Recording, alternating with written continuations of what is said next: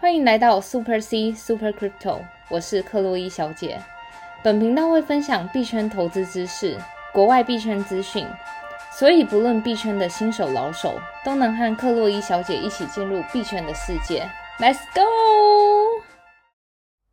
欢迎来到克洛伊小姐的频道。好的，一如往常，礼拜天的周末加上最近疫情严重，在本频道呢，克洛伊小姐要提醒您，非必要别出门，保持手部清洁，维持社交距离，口罩戴好。真的，大家在疫情期间真的要好好的保护自己的那个健康，以及自己的那个整个身体的安对全，。还有最重要的就是在家收听克洛伊小姐的节目。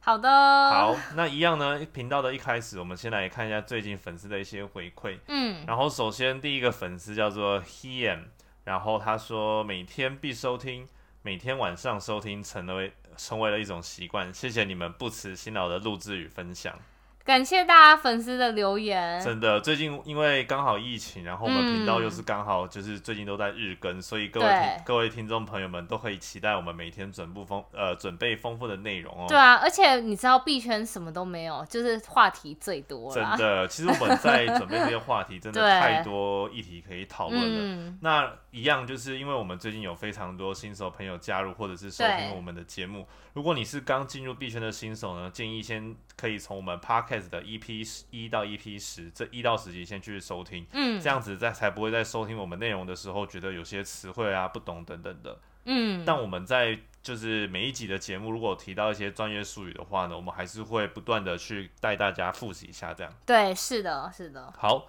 然后另外一个粉丝叫做 Natalie，然后他说五星推推超多内容，带领小白进入水很深的币圈。真的，其实币圈真的水很深，而且每天更新的迭代速度又很快。你有时候每天一醒来，整个就风云变色。对，而且我一路以来跟着克洛伊小姐录制，也是进了这个水很深的币圈。到现在，我觉得就是币圈它其实有一种魔力，你知道吗？嗯就是你越想，你越了解越多，就背后有更多东西要等着你了解。对啊，嗯，好，那今天的节目呢，我们一样先来回顾一下近期的盘势。嗯，然后现在的盘势呢，当然相较相较于因为昨天其实跌的比较深一点，然后今天有小幅的一个反弹，其实我今天一早上的时候，是整个币圈是算蛮惨的。是像我今天一早起来，我一看到数字就是 BNB 已经跌到二字头了。对对啊，但是现在那个 BNB 也起来到三百三十一了。对，那这里有嗯一个小技巧，就是对如果你有在使用挂限价单的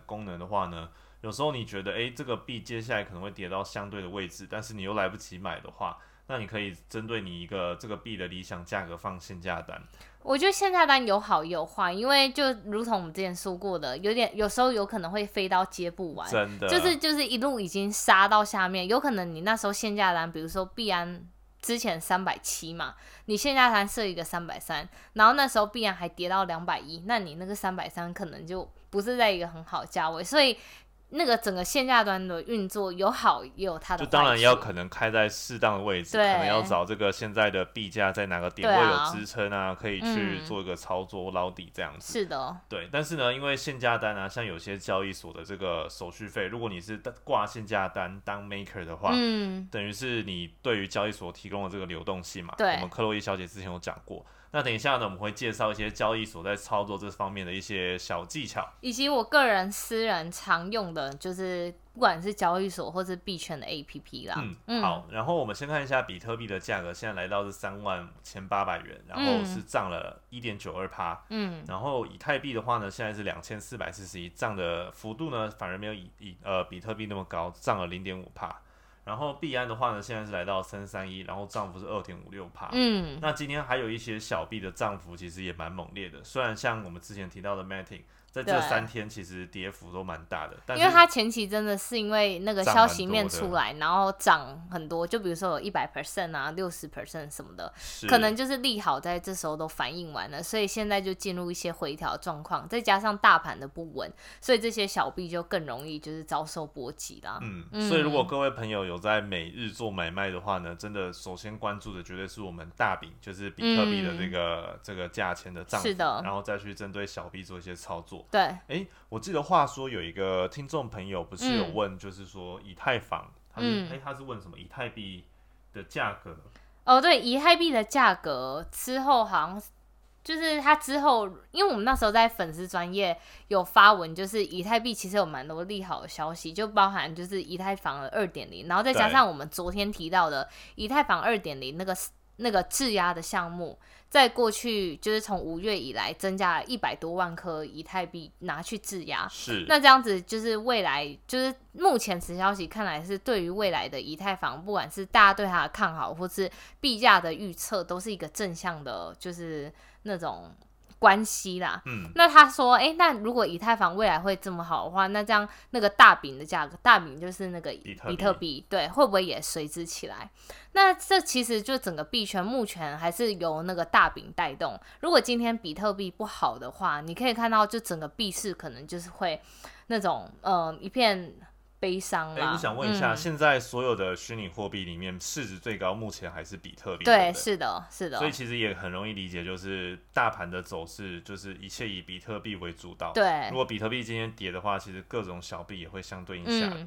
但是不得不说，当然还是有一些例外。我们当然不能说以一概之，就是说哎，对对对，但大方向可能。七成八成几乎就是会跟着比特币的走势走，这样。那这个以太币，你觉得会未来就像这个听众朋友讲的，就是反而是以太币带动整体的这个虚拟货币上涨跟下跌吗？我觉得如果他未来真的成为大哥的话，那这样整个市场当然就会跟现在目前一样，就是会跟着老大哥走。是，对啊。现在以呃以太币的市值是占所有虚拟货币第二高的嘛。对，是的。但是当然要跟第一高，还是有一些路要走啦。对，但是其实现在币圈的市场已经相较于我们前几年已经非常的成熟，嗯，然后现在币圈不是有越来越多的这个生态系吗？像以太坊。以太链上面的相关的生态系就有可能做 DeFi 的 Uniswap、SushiSwap，对，或者是一些可能 Layer Two 方案也是应用以以太链的部分啊等等。是的，就是未来可能这种生态系的各币轮涨的情形可能就会越来越出现，就会有自己的涨跌幅。对啊。不过以现在的币圈的整体架构市场来看，应该还是都会以大饼的价格作为一个出发的方向。嗯，是的，是的。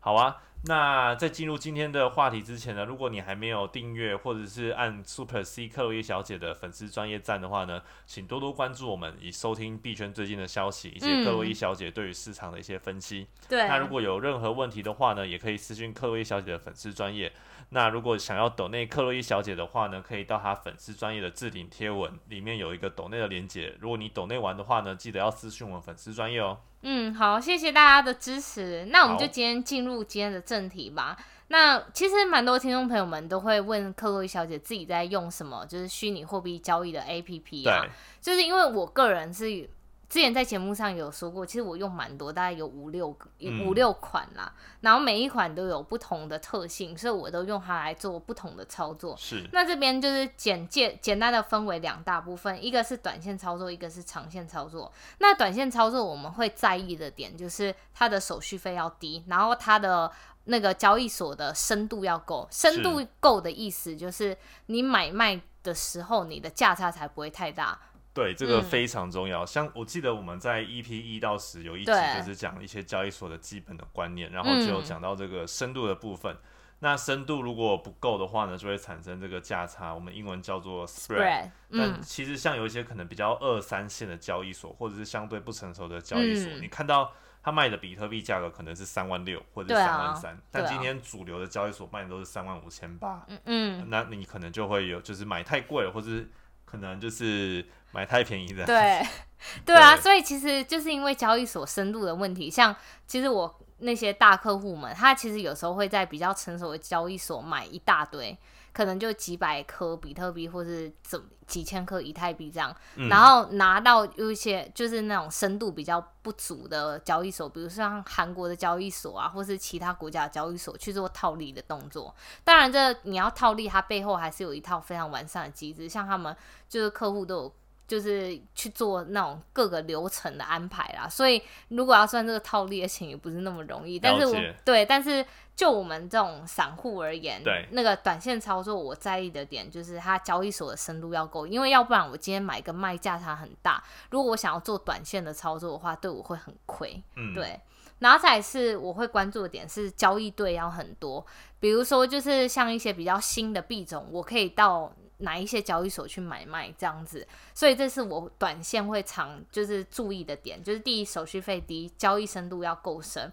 然后第三是交易对要多。那个刚刚你有提到一个点是交易对够多，但是我觉得尤其是一些比较新的币啊，会不会有一种存在的问题，就是说因为。那时候我关注到，就是我们那时候频道不是有介绍奇亚币嘛？对，然后这个币的代号叫做 XCH。那奇亚币其实刚 release，就是可以在交易所上做交易的时候呢，其实那时候有很少的交易所可以去做交易，像是 OKEX，对，或者是抹茶交易所啊等等的。但我去看它的价格，就是因为这些币相对比较新，是的。然后你要买的时候，它的价格有的卖一千块，有的卖七百块，有的卖八百块。对。那这样子的话呢，会不会存在一个问题，就是说，哎，我的新币，就是我要选交易对多的交易所，然后又要有这个 spread，就是价差比较低的状况。我觉得是看你自己的策略是什么，因为你如果是赌那个新币未来有很好的发展的话，那这时候我的取舍就是我会放弃掉去考虑它深度的问题。但我另一个方面指的交易对多是像比如说我使用币安，它币安就是相比那个 FTX 的交易对更多。哦。但是我短线操作会主要使用三个交易所，第一个就是。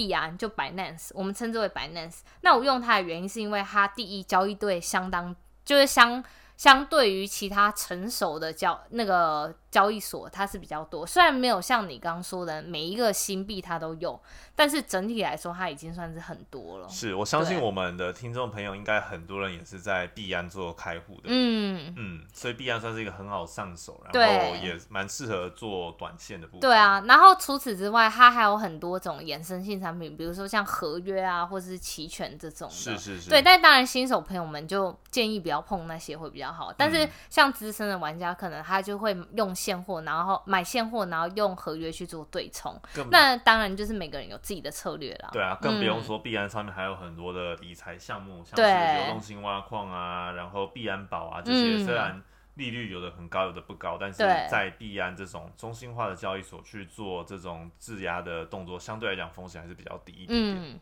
好。然后第二个我使用的就是 FTX 这个交易所。这个 FTX 这个交易所好像通常是比较 for。进阶的人在对，就是好像可以写一些代码做城市交易的部分。对啊，然后除此除了有就是可以写代码城市化交易之外。还有就是它相对来说手续费也比较低啦，是，但是它的这种理财项目就没有像对，就是丰富。对，它就是对于新手小白来说，那种项目会比较少，但是它对于进阶的玩家来说，比如说你要像玩一些金融衍生商品的话，它是更多的，因为它有一些什么短期的选择权，对，还有股票代币、干买代币，全都有这样。所以就是如果你是那种很资深玩家的话，就是可以考虑使用 FTX。那第三个的话，我使用的是派网，它就是在那个网格交易界是出名的。是，对啊。那个网格交易的部分，之前有听众朋友也有问克洛伊小姐一些网格网网格交易相关的问题。嗯。那因为网格交易呢，因为就是他算是比较刚入门的朋友，可能不太容易了解。对。但如果你对币圈进入这个市场之后有一定的理解之后呢，你可以试试看派网的这个网格交易的部分。网格交易，我简介来说跟大家说明，就是一般来说在行情比较动荡的时候，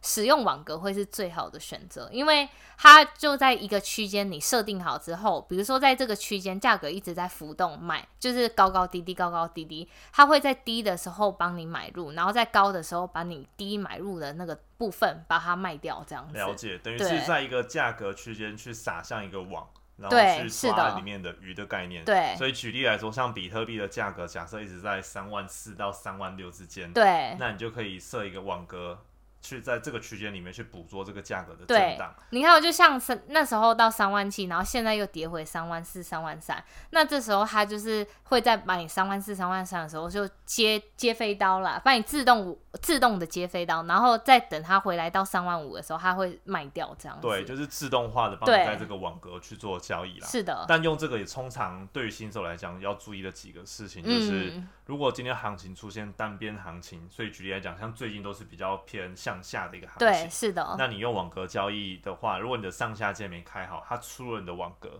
那你的可能这个现金就要被套一阵子。对啊，而且它的这个资金的使用周转率就会比较低，嗯就变成是你开了这个网格，但是如果你不想认赔的话呢，那它的现金就会就被锁在里面变面成，现货卡在里面。对，啊，对啊，嗯，那嗯我想问一下克洛伊小姐，就是说这三个平台啊，你会怎么样定位去操作？说，哎、哪些可以用？哪些是你放短线？哪些是放嗯长线或做哦理财？，我刚介绍的全部都是做短线的，哦对啊。然后像就是 Binance 的话，里面就有一些理财项目，我就会多少放一点。不过我之前主力我都是还是放在 B DeFi 的项目，因为毕竟报酬比较高啊。嗯嗯那如果是其他听众朋友，如果你是用其中一个交易所，但是你对另外两个交易所有兴趣的话呢，可以用我们克洛伊小姐提供的这个推荐码，对，然后都有那个手续费永终身的回馈。是就你能想象，你这一辈子如果一直做那个虚拟货币的交易，可能会花个十万在交易手续费上。那你假设十 percent 的话，至少你就为了你省了一万两万这样子。对，如果你是像克洛伊小姐一样，就是事业做很大，就是要在各个交易所都要开户，嗯一个做短线，一个做长线，一个做不同部位的操作的话呢，那其实你都可以开起来。嗯，然后，然后呢，如果你用克洛伊小姐的这个推荐代码的话，可以享有手续费的折扣。嗯，那相信这个币圈女神加持的这个代码之下呢，未来的这个操作市场就会相对比较顺利。真的不 就是个人不负责的这个言论。对大家一起赚大钱。哎、好那，你这个代码会放在哪边？让我们都会放在那个我们的置顶贴文，然后还有我们到时候这一集发布出去，我们会有贴文，然后会放所有的代码连接，就推荐码连接，有兴趣的朋友们都可以用那个代码连接申请。了解。嗯那刚刚介绍完克洛伊小姐平常做短线操作常用的三个交易所之外，那嗯像一些长线操作啊，或者是可能比较 for 新手。嗯，刚要进入这个市场的话呢，如果没有币安或者 FTS 派网对这些的话，那有没有一些其他的方式可以让新手更无门槛，或者说更好的去管理自己的虚拟货币资产呢？我会说，如果即便你是在币圈的老手，我自己像长线部位，我还是会使用这些就是软体啦。嗯即便我自己都已经在币圈好一阵子，我还是会使用长线操作的时候会使用软体。然后在长线操作的时候，我会考虑几个面向。第一个面向是我非常在意的，就是。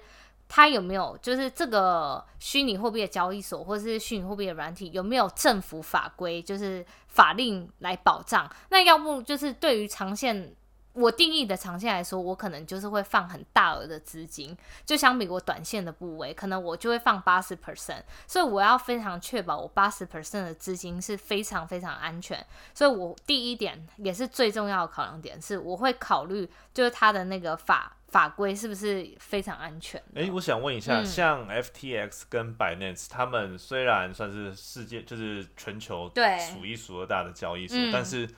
就是讲话话说难听点，或者直白一点，如果今天 Binance 捐款逃逸，或者是 FTX 捐款逃逸，是不是这些钱理论上相对来讲还是有可能没有保障的呢？对，因为像比如说，如果你不是使用 Binance US 或是 FTX US 的话，他们那个交易所的注册是在比如说一些小岛上，是什么就是开曼群岛啊，或是对之类的小岛。那小岛你自己能想象，就是法规非常不安全的。相比如果有在什么澳洲申请法律通过的这种，就会非常不安全。对，但是但是我们现在是基于就是信任以及 too big to fail，它因为太大，我们觉得它不会倒。但如果它真的有一天倒的话，那我们也是没有办法的。是是是，但相对来讲，如果有拿到政府法规嗯相关的一个合规的通过的话的交易所，应该是对于这种信任度应该可以提高对啊，啊所以我刚才说我长线操作八十 percent 我都会放在就是长线，八十 percent 的资金放在长线，然后二十 percent 的话就是做短线的操作。了解了解。对，，所以如果假设今天平台倒，那我就倒了吧。那对长长线操作还有要注意什么？对，然后再来就是因为长线操作，我可能就是会买一些币固定放在那，但是是不会动的，因为就像我之前也提过，我一直就是心耿耿于怀的必然八八块块钱对八八块钱的故事。那时候就是因为自己手贱呐、然后在那边 就是买买卖卖，然后最后就整个就是到现在都已经三百多、四百多。对，但我相信人性本来就是这样，就是哎、你看到这个东西涨或者是跌，就很想去动它买它对啊然后就变得很没有交易的纪律啊，结果你买卖动动到最后，还反而没有比你自己放久长线对还要来的赚钱。对，所以我第二个考量点就是，我为了避免自己手贱，然后又想要就是让我这些资产有有效的运用，我会找的平台是有固定利息的。比如说，对于某一些大货币，像比特币啊、以太币这种，我就是要长期持有，然后但我又希望我可以拿到一些利息。了解。那像这种就是你刚刚提到的不会动的，就是长期放在那边不管的这种，你自己是用哪些交易所或者是软体呢？哦，我现在使用的是 Kiki Trade，因为第一它是符合我们澳洲政府通法规通过，然后对于你长期持有以及你大部位的朋友们，就是非常安全你。说 Kiki Trade 是 K I K I T R A D E 这个吗？对他其实最近也才刚到拿到那个募资啦。哦，对了解了解，算是一个就是呃就是比较 for 它是交易所？对它，你可以在上面做买买卖币的动作，嗯，然后你也可以把币提出来到别的交易所，然后再来是它有其他的就是项目，比如说像我长线买买或是卖的。买的那个币，比如说像比特币或是以太币，那我就放在里面。它里面有一个项目是可以生利息的，像比特币跟以太币，它都是给两 percent 的利息，都比币安高啦。了解了解。嗯哎、我我刚看了一下这个交易所的界面啊，其实它很适合就是新手小白去操作，哎，因为其实它的交易的这个界面都是有中文繁体是的中文，然后非常的人性化，然后尤其是否那种假设是新手朋友嗯。刚进币圈，如果你觉得币安的这个 order book 就是订单簿啊，或者 FT 这种买低卖高这种、嗯。你看不太懂，然后你又想要投资虚拟货币的话，那 Kiki Trade 这个界面我觉得好像还蛮适合新手小白去操作。对啊，它第一个就是我觉得是很适合新手啦，然后第二就是比如说像是你是像我是老手，我还是会用这个平台的原因是因为就是刚我们说的它的法规相对安全，然后再来是我买的币它可以拿去升息，比特币、以太币是两 percent，然后像 USDT 这种稳定货币是八 percent，然后最重要一点是，其实我自己是一个算没有纪律的人，哦，就是每次我自己已经告诉自己说，我这个我每个月都要定期定额，但我有时候就是因为看到币价最近有点太高，然后就想说，哎呀，我再等一下，然后就每次一等就已经回不去的天了。了解。对，了解然后所以它有一个平台，就是它的功能是自动定期定额，所以这对我其实蛮有用的，有点像是那种没纪律的人等于。是像假设你买五十，你投五十美金在 Kiki Trade 这个交易所里面，对，然后他就会帮你去，假设你是买比特币，嗯那，他就会把这五十一直去钱滚钱，钱滚钱，你就不需要每天的去看它这样子。对，就你可以自己去设定，比如说你是要定期定额，是每天、每周，或是每月，或是每每哦几个月这样子。我这样突然觉得我很适合去推坑我妈、欸，因为我妈其实连虚拟货币都搞不懂是什么，然后我就跟她讲说，哎、那这样的话，我开一个嗯 Kiki Trade，、然后你就去把钱放进去，她就自己买卖了，然后你也不用管她。对啊，因为像我妈平常也是要上班啊，处理很多，嗯她根本不可能去分析这些什么走势啊，对，就是无脑投资等，等的对，那我觉得这个平台就是其实好像还蛮适合新手朋友做的。嗯，所以如果你是刚进入币圈的小白的话呢，就是你可以使用这个平台开始。对，那将当然，如果你操作比较进阶的话呢，你就可以开始用币安啊、FTX 嗯等等。但其实你看，连像克洛伊小姐就是币圈的老鸟了，然后她还是会把某部位的某某部分的这个资金去放到这种长线，嗯，就是永远都不去动它的。对啊，你看，就像我们之前有听，不管是木头姐或者是嗯其他的这些分析家所说，什么以太坊会来到十五万啊，对，比特币会来到三十万啊，等等的。那如果你是长线的话，你就把它每个月五十块丢进去，嗯，那我们可搞不好两三年之后，哎、就真的来到这个价位，那你就突然致富了这样。对啊，当然故事是这么美好啊，但是我觉得就是这个平台啊，不管对对老少咸宜或者是新手老手来对讲，其实都有它不错用的地方。而且我觉得长线让我自己就是最放心的一点是，其实你看我短线你每天一直盯盘，有时候你会觉得心很累，对但是长线的话，你已经知道就是未来趋势走势向上，那你为什么要在乎短线短期间的一直那种上上就是因下下为我跟你讲的波动？心态的问题，对啊这种几率真的是人性很难很难克服的。对啊，所以就是有一种方法，就像克洛伊小姐讲的，嗯就是你如果是前方币安，你买完之后把币安删掉，对 那我觉得应该很难啦。但像刚刚这个 Kiktrade K I K I K I D E，就是你如果买进去丢着，它还可以帮你自动的去买，自动的去复利。，对那就是你把部分的部位放进去，嗯就小部位你就不要管它，我觉得也嗯是一个理财的方式啊。而且其实它最近有一个活动，就是你用推荐码的话，它就是你首次入金一千三百的美金，然后他就是会给你六十五块的回扣，就相当于五 percent 的回扣啦。哦其实这个平台也是我从我朋友那边退，就是听到的，前一好一阵子听到的哎，那、我就开始使用，觉得还不错，然后就分享给大家。下录完克洛伊小姐那个推荐码来一下喽。绝对啊，绝对。那其他听众朋友要怎么样去找到克洛伊小姐的注册链接呢？我们还是会放在置顶贴文，然后再加上我们等一下就是录完节目之后，节目平台上架，我们会在那个 Facebook 发贴文，然后里面都有我们刚介绍的所有的平台的推荐码。好的，那如果是跟我们比较久的朋友，如果嗯。你有新手朋友想进币圈，但是又很忙，没办法分析盘势啊、新对闻、进做买卖啊等等的话呢，嗯，那这个软体 Kiki Trade 它算是一个可以让最新最新新手进入市场一个对定期定额好工具啦。就算真的不是新手的话，像我自己，我真的就是没纪律，然后我就真的很需要那种定期定额。那长线操作部分，除了这个软体之外呢，还有没有一些其他方式？像大家一定都不陌生，因为我一直在节目上说，我就是很爱那些 DeFi 的项目，然后那些 DeFi 项目，就是我又怕我的钱包被害，就是那些资产被害，所以我就会用冷钱包。但是最近 DeFi 项目，尤其在币安智能链，一直遭到闪电贷攻击，所以次了，对不对？对已经七次，然后再加上今天又有第八期，叫那个 Belt 对什么 B Full E L T 对 Full Belt，、嗯。然后还有多一期，所以其实我好一阵子从 Pancake Bunny 出事之后，我就把我所有币安智能链的那个 DeFi 项目全部解开，然后现在安安稳稳的放到我的冷钱包里面。是，啊。那如果针对这种比较进阶的玩家，有在玩 DeFi 项目，嗯就是去中心化金融，像是做 farming 流动性挖矿，或者是做 staking 质押的话呢，嗯如果有任何问题，我们先前的 EP 也有介绍到这个去中心化金融的 farming 跟 staking 先要注意的事项，嗯，那可以再回去复习一下喽。好的，那今天就是要跟大家分享一些就是克洛伊小姐本人身边朋友经历到的事情，而且其实我们在前一阵子也录录制了那种就是诈骗事件，对，对，这种诈骗的东西真的就是当局者迷啊！真的我觉得就算有听众朋友听过我们讲的这些诈骗案例之外，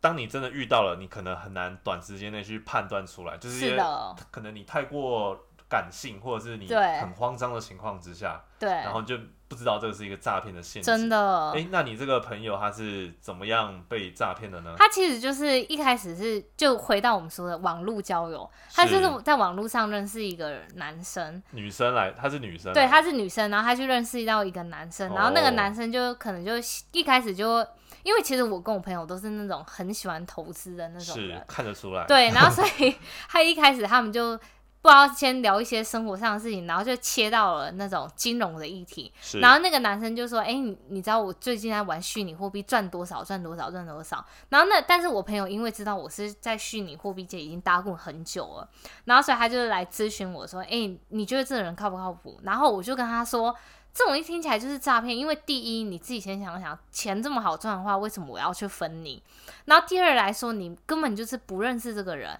然后你会去想，就是你怎么可以就是把钱就投给他？可是他一开始就是先投了，就是那种三千美金呐、嗯，然后那时候我就说好，那你真的现在不相信我的话的话，那你就是小小额去投。然后他就自己投了三千美金。然后一开始当然就是这种东西都是放长线钓大鱼。他三千美金的时候，然后当晚他就可能就赚了那五百美金那种。可是人就是这样很贪婪，你当下你就是会因为那种金钱的诱惑而迷失自我。是然后那时候他就跑来就跟我讲说，哎、他就整个一切顺利，然后前前后后大概操作了啊，两次。啊，你那时候怎么没有把他赶快拉回这个？对啊我就一直里面，我就一直跟他讲说，我跟你讲，我在币圈这么多年经验，我就跟你讲，这一定是骗子。然后，但是他不相信，因为我觉得，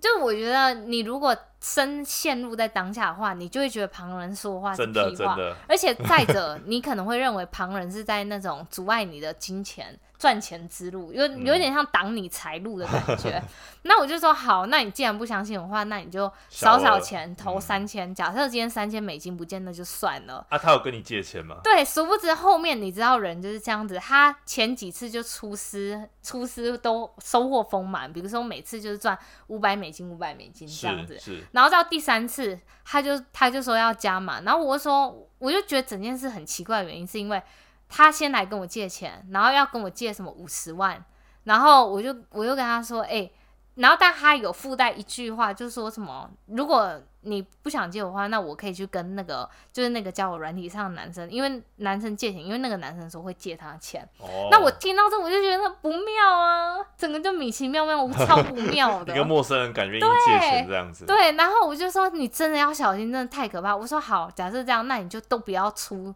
本金，你就全部都跟他借，然后反正这一定会赚呐、对啊，然后他就自己就整个人，我已经跟他讲完之后，他整个人消失。后来就过了一天之后，他今天立马打给我，就说有急事。那我就知道大概就是一个不妙的出事了，对，出出事结果后来。怎么样？后来他就是自己投了一百万进去，啊，一所以就是对三万美金哦，三万多美金，三万五吧。好啊，都没有拿回来。对，然后就整个人人间蒸发，那个男子也人间蒸发那他，是怎么样被骗？就是因为他就是要出金的时候，因为你入金，然后你当然就是要出金嘛。他是入一个很奇怪的交易所嘛？对他他入交那个交易所，其实他那时候在跟我讲那个这整件事情的时候，刚一开始事情发生，然后我又跟我又跟他说，你先把你那个交易所贴给我看。关键是灯呢，我根本就在 A P P Store 找不到这个交易所，然后上网连接也找不到。但我就说，你不觉得很奇怪吗？这已经是我第一个疑惑点了。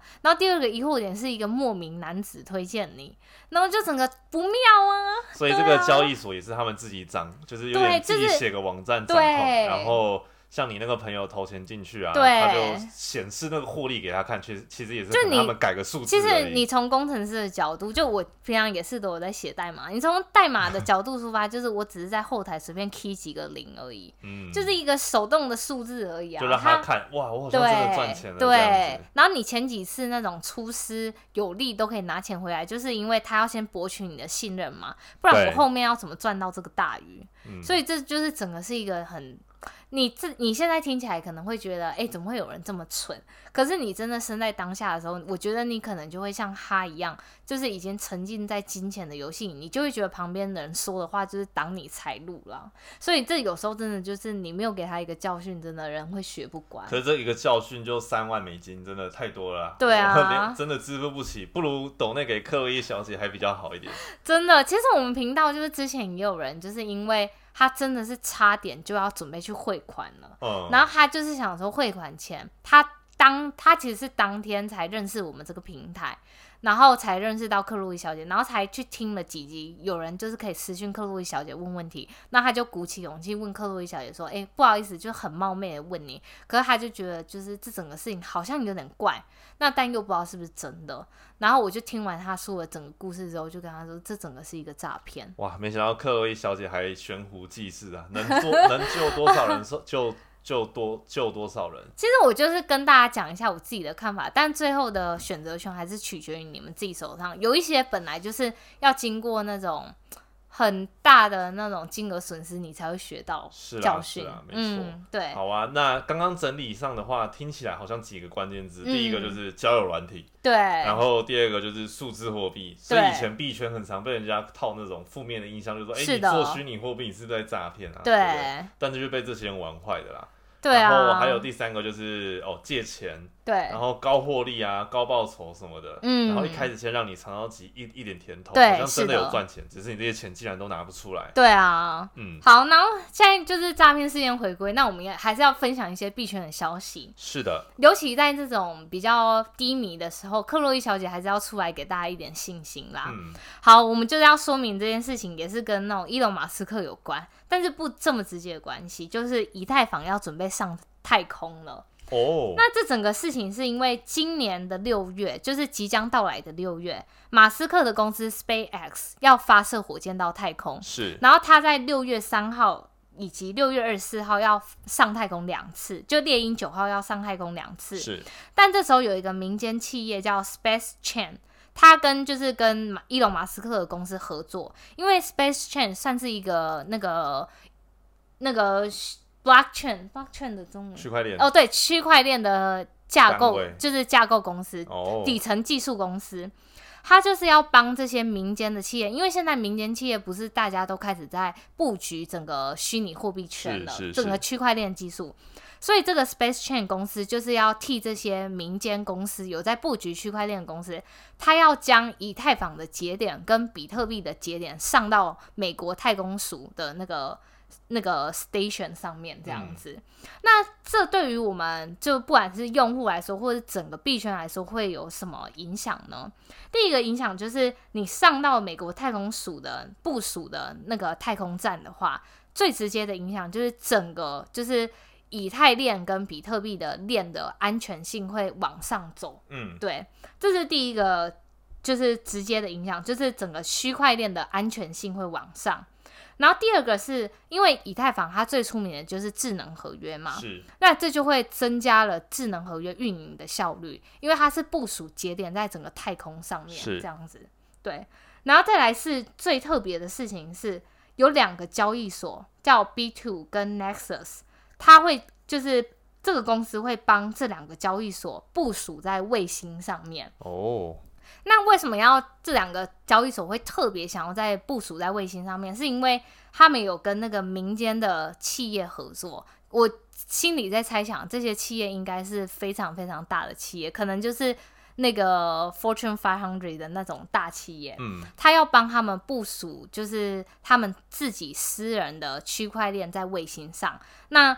当然，就是为什么要这样做？就是第一个是增加区块链的安全性、交易的安全性，再就是资料的备份。因为你能想象，区块链我们一直在诟病也好，就是会在讨论度也好，就是整个链的安全性。因为如果今天链安全性不安全，那就会像很多的，就是必然智能链上的，你被闪电带攻击啊，或是被什么什么攻击这样子，就很危险。那今天如果假设就是透过这个部署在不管是国际太空署署的站上面，或是你部署在卫星上面，整个就是区域的网络就是做一个整个大升级，然后就会增加整个链上的安全性啊，或是整个他们服务提供商的安全性都会往上走一级。哇，听起来真的是把整个区块链送到了外太空呢。真的，那这样子，如果卫星在外太空爆炸的话，那不是损失惨重吗？没有，如果卫星在外太空爆炸，那我觉得整个世界也可能会被影响，可能撞到陨石之类的。对啊，那整个网络也都会被影响到。也是啊，但啊，很难说，搞不好千万分之一的几率有可能。也是有可能。对啊，但这个举动确实是一个很大的突破了。对。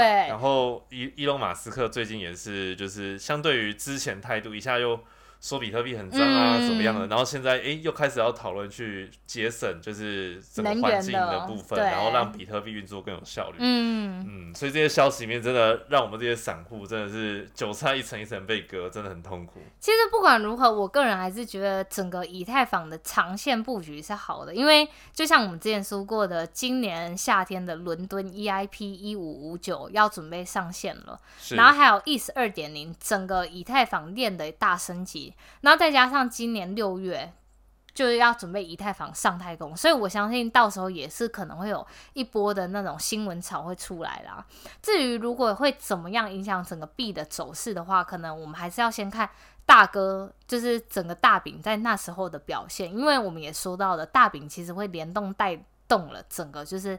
币的走向。这样了解，那希望到时候。不管是叶伦或者是就是美国央行这边不要再有动作了，不然的话，这些可以炒作的利好消息可能又没办法推升币价了。对啊，对啊。好吧，那今天的节目呢就先录制到这边哦。如果有任何问题的话呢，可以请教克洛伊小姐的粉丝专业，名称是 Super C 克洛伊小姐。嗯，那今天介绍到的几个交易所包括 FTX、币安、Binance。以及网格交易的派网，还有刚刚一个长期推荐就是定额定额呃定期定额使用的这个 Kiki Trade 的推荐码连接呢，都会放在克洛伊小姐的粉丝专业专业上面哦。嗯，好，那希望如果各位是使用克洛伊小姐的推荐码注册的话呢，祝祝这个币圈女神的加持之下，希望大家在币市里面发展都能一路好走。真的，大家一起发大财喽！好，那今天的节目呢就录制到这边喽，我们下期再见，See you。